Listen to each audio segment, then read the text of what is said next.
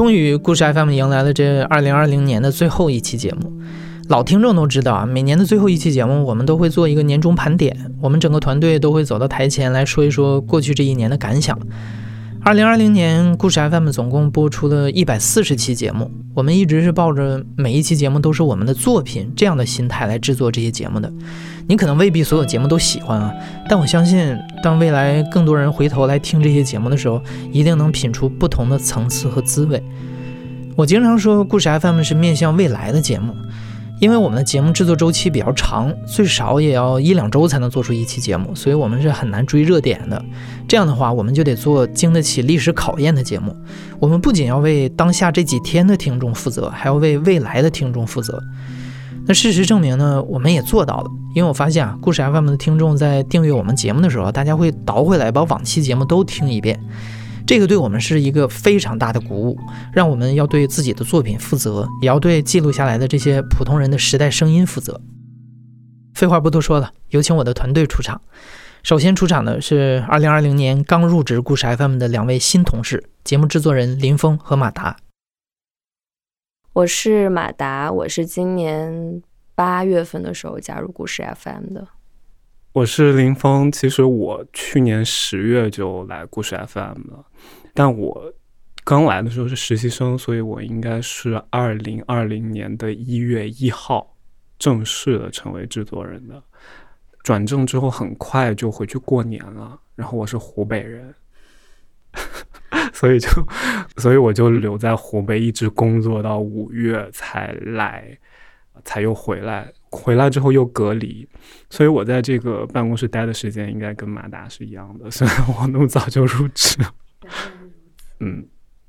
我来的时候是直接就去团建了，爬了野长城，真的累得半死。野长城是什么概念啊？就是没有售票门票，有有入口，但是当时我们是从侧面的墙里面翻进去的，就故意不走那个入口。哦，你们这种行为就是死了会在微博上被大家说活该的那种行为，真的就是还爬树、爬石头、爬墙，然后就翻到那个墙里面，就不知道为什么要走这么一条路。然后那天还玩了真心话大冒险，就其余十几个人都是认识，只有我是不认识。然后我就是跟大家都不熟的一个陌生人，在那边玩真心话大冒险，听到了很多团队里的其他人的秘密。我觉得都是不能 拿上台面的事情。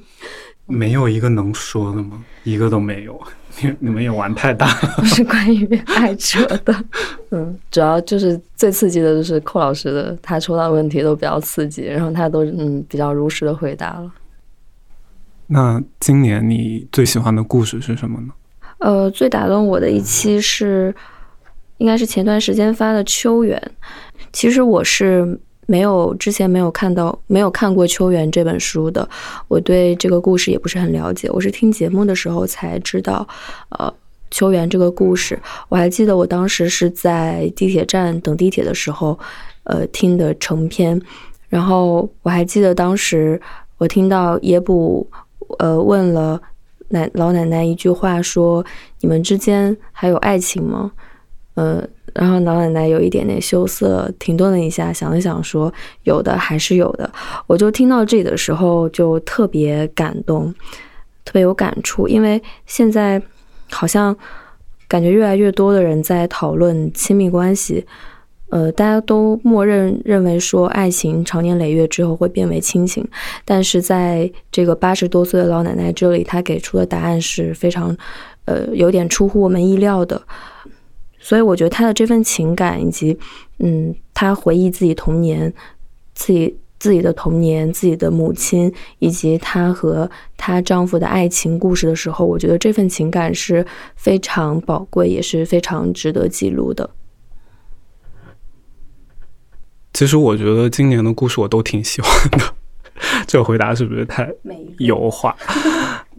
但确实让我选出一个最喜欢的是有点难的。我觉得我可以聊一个有后续的故事。那我不知道你记不记得，今年年初的时候有一期故事是叫《被嫌弃的武术的医生》。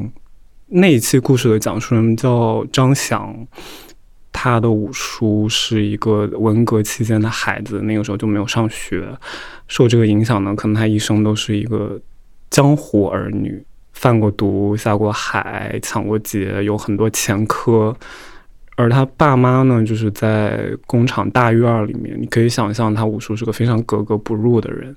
但是可能对他对家人都特别好，最后他五叔也是非常凄凉的就离开了。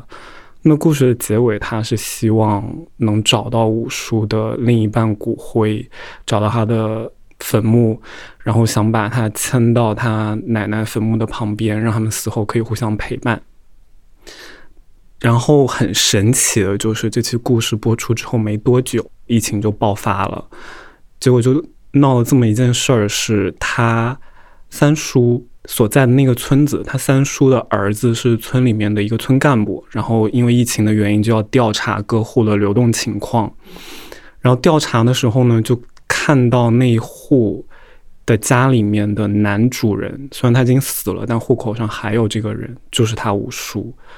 然后这才知道说，那户的女主人就是他五叔的老婆。其实他五叔的老婆跟他三叔是在一个村子上的，这是他们之前从来都不知道。然后这个事情搞清楚之后呢，他们就顺着这个线索找到了他五叔的坟墓。他对五叔的思念就算是有了一个可以落地的地方，就就挺好。那个呢，恋童受害者那一期，哦，那一期是。他当时讲的时候，是我都不忍心去打断他，就有一些细节，我觉得不能再问下去了，已经可以了，但是他还是没有不停的在跟我回忆，一个一个一个的跟我讲。他也说，就是从来没有跟人这么细的讲过，是第一次。但是他最后也讲了一句，说一股脑儿跟你把这件事情讲出来了，但是也并不能缓解他的那种痛苦。他说还是很难受，很难受。这个故事对我个人的冲击是比较大的。后面那天晚上都没睡好觉，然后还半夜惊醒。惊醒的时候，我脑子里浮现的画面是那封邮件，就是那个伤害他的那个人，就是在他初中的时候给他发了一封邮件。他说：“你还记得我吗？”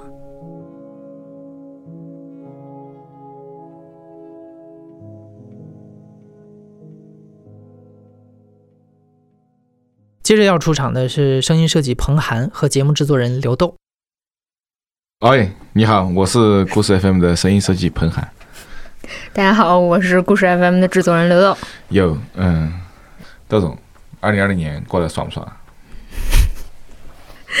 我这二零二零年没有什么可说的，唯一值得说到就是我去年可能年终总结的时候说我的对二零二零年期望是学会拿大顶。然后我学会，我现在可以拿大顶哦，嗯，可以。哎，我今年的那个年初目标有一个学会左手上篮，哎，我也学会了。对我去年底养了一只猫，嗯，挺好的。然后二零二零年我搬了一次家，嗯，也挺好的。我怎么感觉我没有那么丧呢？那你不是老生病吗？我觉得你也挺丧。啊，对，是老生病。这个一会儿再说啊，但是二零二零年我先把好的事情说了。我感觉我就是比前两年做了更多的创作，音乐上的，我自己还挺满意的。然后二零二零年，我觉得下半年我大概有一个，就是把自己的身体搞好，变成了我的一个 比较比较重要的一个目标。对，因为我感觉我身体有点虚，说实话，就是 啊，然后现在。比上个月已经瘦了快十斤了，真的吗？对，嗯，主要是之前太胖了，所以说你现在也看不出来我瘦了十斤。对，好，好吧，那聊节目吧。哎呀，上上的。我们来聊一聊，聊一聊这个今年做的节目里面哪个哪期让你印象最深刻？对，哪期让我印象最深刻？我想一想啊，今年的节目我印象，我自己印象最深的应该是那个东北林场的那期节目。这期节目最后的这个呈现啊，它在一种你想笑和想哭之间徘徊。对，一个是跟这个老哥的状态有关系，再一个跟是实在是太魔幻了。就是我觉得荒诞到极致是一种，嗯，你不知道该笑还是该哭的一个状态。然后我觉得整个那期节目的气质是，就是非常理想的这样的一个状态啊。嗯，我就说这一期吧，你呢？有印象深刻，还买好几期。嗯，就是我先说一个吧，就是那个。呃，女朋友得抑郁症，然后自杀去世的那个故事。然后这个故事呢，最开始我看到这个投稿的时候，其实我并没有很想采，因为我个人的风格是我并不喜欢做太悲惨的故事。然后没想到采完以后，那期节目就是成了今年非常治愈到我的一期节目。然后他讲这个女生去世之后，他根本就不能在自己家里待着，就是所有的装修啊什么之类都会让他想起这个姑娘。但是因为他还要去过正常的生活嘛，所以他他就把自己就是打包起来，装像没事人一样的，然后去跟同事正常的工作交流、吃饭。他跟他的朋友之间是不聊这件事儿的，就是因为其实你把一件特别惨的事儿跟别人说的时候。就是敏感的人会觉得你会加重对方的负担嘛？就别人对方怎么回应你呢？他安慰你嘛？然后，然后你一旦跟他说了一件这么巨大的悲惨的事情以后，他就成了一个隐形的标签，就像一个乌云遮在你的顶上。人以后跟你说话的时候都会抬头看一眼你头上的这片乌云，然后想好了再跟你说什么。所以他就不愿意跟身边的朋友说。但是那天他跟我说完以后，他就说说就是挺感谢故事 FM 就跟他聊这件事儿的嘛。其实倾诉本身对于人的情绪是一种释放，就是他觉得他跟我聊完以后，他好像有那么一点点，啊，感觉好一点了。这个其实应该是一个疗愈的过程。我觉得对于很多有特别大的心理创伤的人来讲，他他你你你得去重复去看这件事。那当然跟别人聊也是其中一个方式了。嗯，然后你才能慢慢去消化嘛。其实我我我觉得有很多我接触过的。故事讲述者就是从录音室出来之后都会有这样的这样的反馈，对吧？对，嗯。然后呢，可能给野捕打击最大的是那个卡夫卡的松饼君的那个故事，然后给我打击很大的是那个就是那个宝妈吐槽的那期故事。嗯，那期故事，因为我们俩家住的很近，我是去他们家采的，所以我完全能够看到他生活的那个状态，就好像走进了他的生活一样。但是那期节目。就是试听的时候，我们完全没想到，就是播出去以后，就会有一些人说，觉得这个宝妈很矫情，觉得她遇见的都不是事儿，说大家都养孩子，不都这么过来了吗？就是网易云，呃，那条那那期节目下面就有一条评论，说那个生完累完讲讲事实，就会在网上收获一千个爹，每个都比你苦，都觉得比你会生养。就我就挺哎，我就觉得，当然当然，大家有有这个自由去发表你的观点，可是我有的时候会觉得，为什么为什么要去苛责一个陌生人呢？你你有没有发现，就是当现在我们联系彼此的方式越来越多，然后联系彼此的成本越来越低的时候，反而并没有增加我们对彼此的了解，并没有增进的沟通。而是把人与人的距离拉得越来越远，然后你你所能够触达到别人的情绪越来越单一且激烈，嗯，然后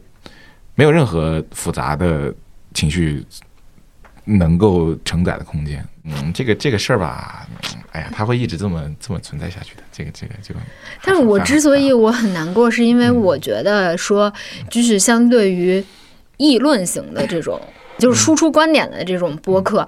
嗯，我觉得故事 FM 其实是更容易共情嘛，就是因为比起你说出一个观点，观点就意味着引战跟站队，但是故事不一样，故事更庞大、更模糊，然后也更温和，它足够足够复杂，所以你可以在之之中的任何一个岔路口找到你可以跟他共情的点，从而去。浇灭你要去上去骂他，或者说说出一些比较激烈恶毒的话的这样的念头，然后你可能在某一刻你跟他达成共识了，你能理解他当时的做法了，但是事实上可能我们有一些播出去的节目，就是击碎了我的这种幻想。他当然你能看到的反馈其实是。就是他的反馈机制也是有些人他愿意说话，他会会反馈嘛。但他但他其实是一个，我觉得是有一定比例的。就是有很多人他可能不讲话，但是他能 get 到你的点。你要这样相信，你要一直这样告诉自己啊。嗯嗯，然后我们来讲一讲第三个话题了。好，我们来讲一下这个关于二零二一年吧。我觉得二零二一年，嗯，我自己就是嗯把身体养好一点，可以减减肥，然后这个少生点病。嗯嗯，对，嗯我二零二一年的愿望，我希望我能再找到一两个，就是那种我最喜欢的类型的故事，就是说。文学一点表达的话，就是平庸的日常里面英雄的瞬间，就是他可能讲的是非常普通的嗯生活，但是，嗯，他在他日复一日的劳动中，突然有一刻是具有永恒性的。就比如说去年的我口吃，我讲脱口秀，以及那个翟峰的那期三十五岁摆脱了工人的身份，然后卖房卖车出去航海，也包括我今年做的那期爸爸去了古巴，五十多年都再也没有父子相见过，就是因为我最近正好又重温了一遍那个阿成的《棋王》。他的故事里面，像故事 FM 一样，很多都是这种小人物、普通人，但是就是这种小人物跟普通人的生活中，有时候会出现这样英雄的时刻，就是他们并不是说逞强要去做这件事儿，而是当时那个环境、那个时刻造就了，所以他们就努把力，然后就是拼一下，然后突然就有了事后想起来都觉得非常奇异的这种光彩。说我想做什么样的故事？我想做一个一个故事，中间饱含一点就是人类与命运搏斗的时候，偶然占了上风的那么几个时刻。然后我觉得这种东西可以在就是这么丧的一段时间里面，给我自己也给听的人一点儿力量吧。嗯，下面要出场的是节目制作人野捕和声音设计孙泽宇。这一年过得怎么样呢？如果用一个字来形容你二零二一年的话，你会用什么字呢？或者说你就是整体总结一下，你觉得今年是什么样的一年？无聊，因为今年什么都没干，我甚至连个房子都没还，就是租房子，我一直还在那儿住了两年，就是连家都没有搬。我觉得今年就是，呃，第一是就工作来说，首先是不知道自己做节目到底做得好不好，这是第一个，很长时间就是困扰在这个自我怀疑中。然后第二个困扰的就是觉得自己生活非常的乱，一团乱麻，是这是第二个非常困扰的。所以今年就是，唉，感觉没有什么收获。差不多，我也是一团乱麻。就是一团乱麻，甚至都没有时间去整理，就是一直一直这么乱，嗯，没有什么值得高兴的事儿。今年的确什么都没做，就除我唯一的一次出远门就是在这儿待了这么多，第一次出差，去的还是我的老家。我的老家。但是现在关于这个对关于这个出差的具体内容，我们不能说太多，但是非常搞笑，里边有发生的事情，就是那个地方是算是个五线城市吧。然后当时酒店是我订的，因为当时我们去那个地方是有一个前辈为了我们一个线索，他就跟我说，他好几年前去那个地方的时候，就是住在了那个宾馆，然后他就跟我形容一下，说这个宾馆怎么怎么吓人。然后当时我就跟孙老师说，我们不如去挑战一下这个宾馆。我还安慰他，我说都过了这么久了，不会有什么问题的，咱们就去吧，而且也要为公司着想，省点钱嘛。那个酒店一天是还不便宜九十块钱，没有那么便宜，一百多，一百多还不便宜，一晚一百多。对，然后完了我们就去住了。刚下那个车的时候，它这个因为它是在主干道上嘛，它对面就是一个新开的、十分崭新的一个好酒店。对，然后我们要去住的这个酒店是国营的，然后就是外观看起来极其的惨白，就有点像那种，嗯，就是八十年代的国营老宾馆。对。然后嗯它那个、那个名字的字儿还是不全的，我记得。对，亮的还不全。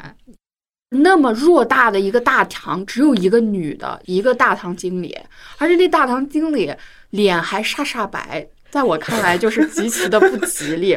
而且他们那个就是别的宾馆都是那种橘灯，想要有宾至如归的感觉，那边就是白炽灯。有灯不错了，你上楼之后连个灯都没有。然后对他那个大堂只有那个有人儿站的那个地方是有灯的，然后你去摁电梯的那个后面是没有灯的，都是黑的。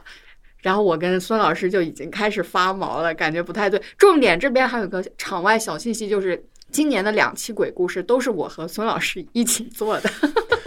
我们已经感觉今年运势不太好了。然后我就一直在安慰我自己，我觉得没有问题的，我们就上了七楼，对吧？嗯，结果结果一上一开电梯门之后，乌漆麻黑，外面没有任何的灯，就两张那个两张那种清朝那种大椅子正对着门，就感觉感觉那个地方你用照相机只要过去之后会看到两个人坐在那儿，然后拿走照相机的时候那个人就没了，然后最吓人的就是我们对面的那个新酒店，它的那个招牌是红色的，对，所以窗外那个红色的霓虹灯就射到哗就射进射那个地上，哇，太吓人了！而且这个酒店就跟那个前辈跟我们说，他好多年前去住的，没有任何的改变。那个走廊非常长，又又细又长，又细又矮又长，然后灯是恨不得十米有一个小小白灯泡，错了。哇，真的是伸手，真是你你都不知道，你都不敢往前走。进了房间门之后，进了房间门之后，最让我瘆得慌的是电视下面跟供盘似的，供东西似的，一个小盘子里面放着一个橘子，一个小盘子里面放了点干果。我说这他妈 供谁呢？我 对 对，然后然后第二天我跟宋老师就果断换了酒店，换到了对面那家。对啊，然后旁边那个椅子还是那种老老老椅子、老式的那种椅子，就总觉得也是拿着照相机一照，那就坐着俩人儿，对，而且他那个灯也贼暗。对灯特别暗。然后当天晚上我睡觉的时候，我真的听到了茶杯响的声音，就是那个陶瓷的杯子响的声音。真的是，反正我是吓尿，我再也不不住廉价这种小酒国营酒店已经真。的太可怕了。是的，林峰李二毛那期，那期我是第一次有了一个我在试听的时候听不下去，但是我做的时候却特别带入了李二毛那个故事的那种故事。就试听的时候，就单纯的，当时我和刘豆一起都听着就特别崩溃，听李二毛在撕心裂肺的再去叫的时候，但是把那些去掉之后，再去做那个节目的时候，又感觉理解了李二毛这个人，又在后面又看了那个片子之后，又更深一步的去，就是他那些崩溃在影像上就给人的冲击力是更大的。这期节目也让我知道了影像的一个感觉和声音声音讲故事的一个感觉的一个差别吧。我也觉得那期特别好，特别是他穿着婚纱唱，对呃，不是穿着婚纱，就唱那个《夕阳之歌》。对，就是那那段的确很感动，就是他唱《夕阳之歌》那块儿。就对我来说，今年冲击最大的的确是，嗯、松炳君的那个上上的节目，因为他是我我找的选题嘛。很多人在那个留言说我们洗白他，或者说这个女孩利用我们的节目洗白他，其实完全是因果颠倒的，是我们拜托他辗转找到他，然后上上非常慷慨的觉得可以呀、他一开始就提醒我们说，只要你不怕你的节目被骂的话，但是当时我低估了他这句话，我觉得，我觉得我们我当时非常自信，我觉得我们可以翻转这个所谓舆论或者怎么样。结果节目做出来之后，好像一个周末就被骂到了一千多条，非常非常多的留言，而且我甚至是第一次感觉做错了，就是感觉把故事 FM 拖下水了，因为很多人直接就说我们不要趟这趟浑水，怎么怎么样，我是有点害怕的，我觉得这期节目会不会对我们的声誉有影响？嗯、难以走出来的是上上一直在安慰我，就是时不时有的时候我看到他发朋友圈了，关心一下他的生活，然后我们就随意的讲到，比如说当时那个也是得肺癌的那个虎子去世了的时候，我们俩还聊过，然后我就问他说：“你还有没有准备想要再出一个澄清的视频？怎么样？”他就觉得他觉得不需要了，他觉得这些事情已经没有办法再改改变了。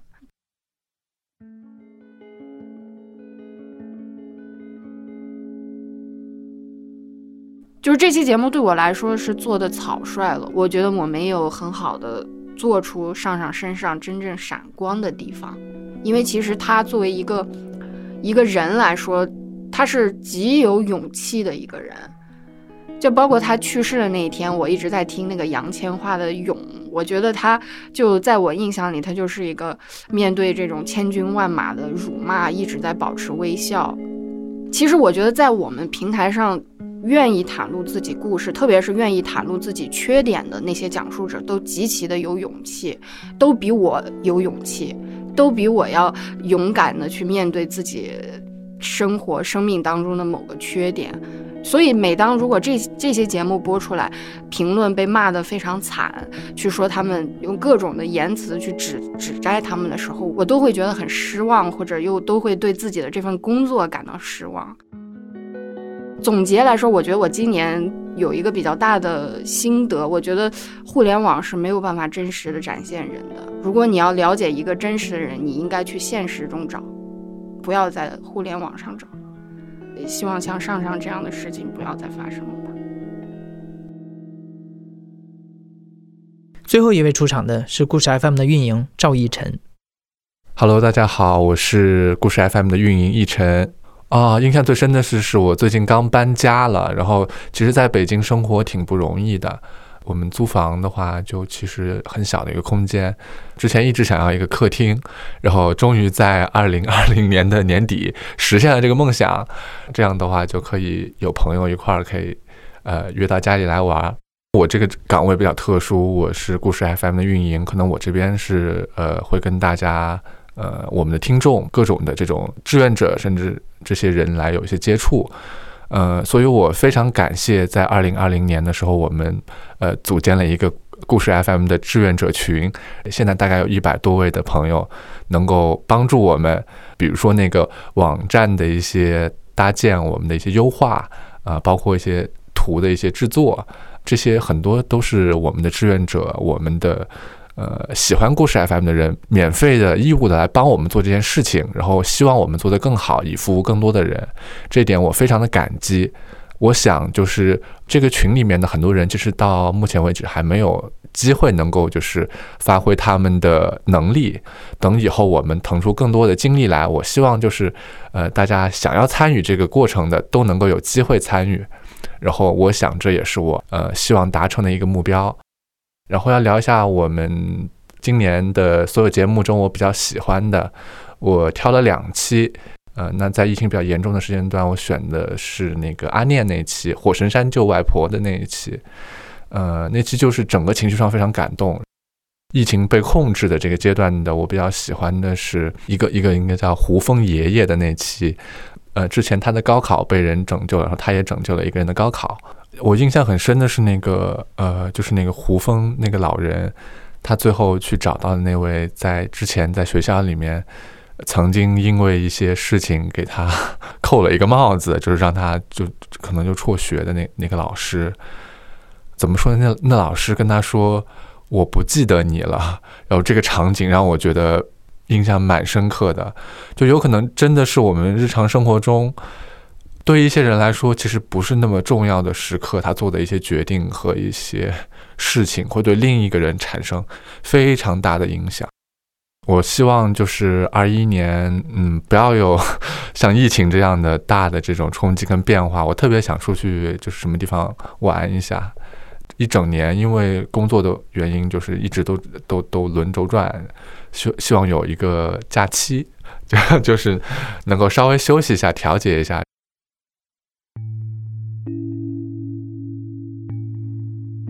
嗯，看起来二零二零年大家都过得不是特别好啊。也有一些听众会在后台给我们建议，说你们最近播的节目怎么总是丧丧的？这个实在是因为二零二零年本来就是丧丧的一年啊。你想要找到欢乐、喜庆又不重样的故事，真的没那么容易。不过好消息是啊，我们现在手头已经在制作一些非常好玩的故事了，从下个月开始就会陆续播出，你可以期待一下。二零二零年对我来说也是压力有点大的一年，但这个应该说是一个幸福的压力，因为去年年底我儿子出生了，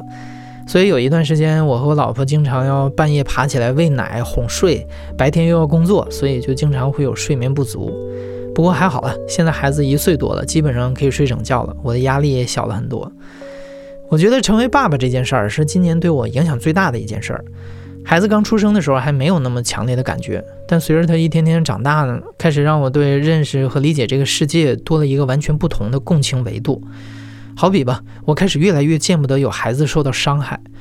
举个例子啊，嗯，今年我做了一期节目，是请记者刘怡和摄影师李亚男来讲他们几次出入叙利亚的见闻。因为叙利亚对中国人来说毕竟是一个很遥远的国家嘛，所以这个节目怎么能一开始就让听众对叙利亚人产生连接感？我就想了很多种开场白，最后我用了下面这一段话：叙利亚内战至今已经持续了九年，导致超过三十七万人伤亡，而且还有数百万难民不得不放弃家园逃往国外。尤其是二零一五年，有一个三岁的儿童在逃亡当中溺死，他小小的尸体趴在海滩上的照片迅速传满了全世界。那张照片看了特别让人心疼，也让国际社会意识到叙利亚人民经历了什么样的苦难。那个三岁的儿童叫艾兰库尔迪。写这段话的时候，我是先在网上查了他的信息。当那张照片弹出来的时候，我眼泪当时就唰的下来了。因为我儿子睡觉的时候就喜欢那样趴在床上，每次看到他那么睡觉，我心里都会融化，觉得他好萌啊，好可爱啊。但是艾兰库尔迪那样趴在海滩上的时候，已经没有了呼吸。其实这张照片我以前看过很多次，在没有孩子之前，我是没有多大感觉的，只是觉得很遗憾。但是有了孩子之后，我特别不能接受这样的事儿发生。刚才刘豆和野捕也提到了一些节目播出之后，有些人会因为各种各样的原因来攻击故事的讲述者，这让我们很难过。故事 FM 一直尽量保持一个中立不评判的立场去制作每期节目，但这不代表我们没有感情。不管一个讲述者招不招人喜欢吧，但正因为他们信任故事 FM，愿意来节目坦诚的吐露心声，这才让我们的听众有机会能够听到各种各样的人生经历。所以他们受到攻击，我们就会不太好受。我倒不是不让大家去评论啊，相反，我是很欢迎评论的。我相信那些故事的讲述者也没有那么玻璃心，一点也见不得批评。但是我希望大家在发表攻击性的评论之前啊，能稍微多想那么一秒钟，这个真的是你的真实意思吗？二零二零年，我们已经看过太多舆论极化的例子了，在全世界范围内都是如此，各个阵营自说自话，大家太习惯于表达观点，而不是先听一听对方经历过什么。二零二一年，我希望这个世界能开始变好，大家能多一些倾听，多一些包容。就这样吧。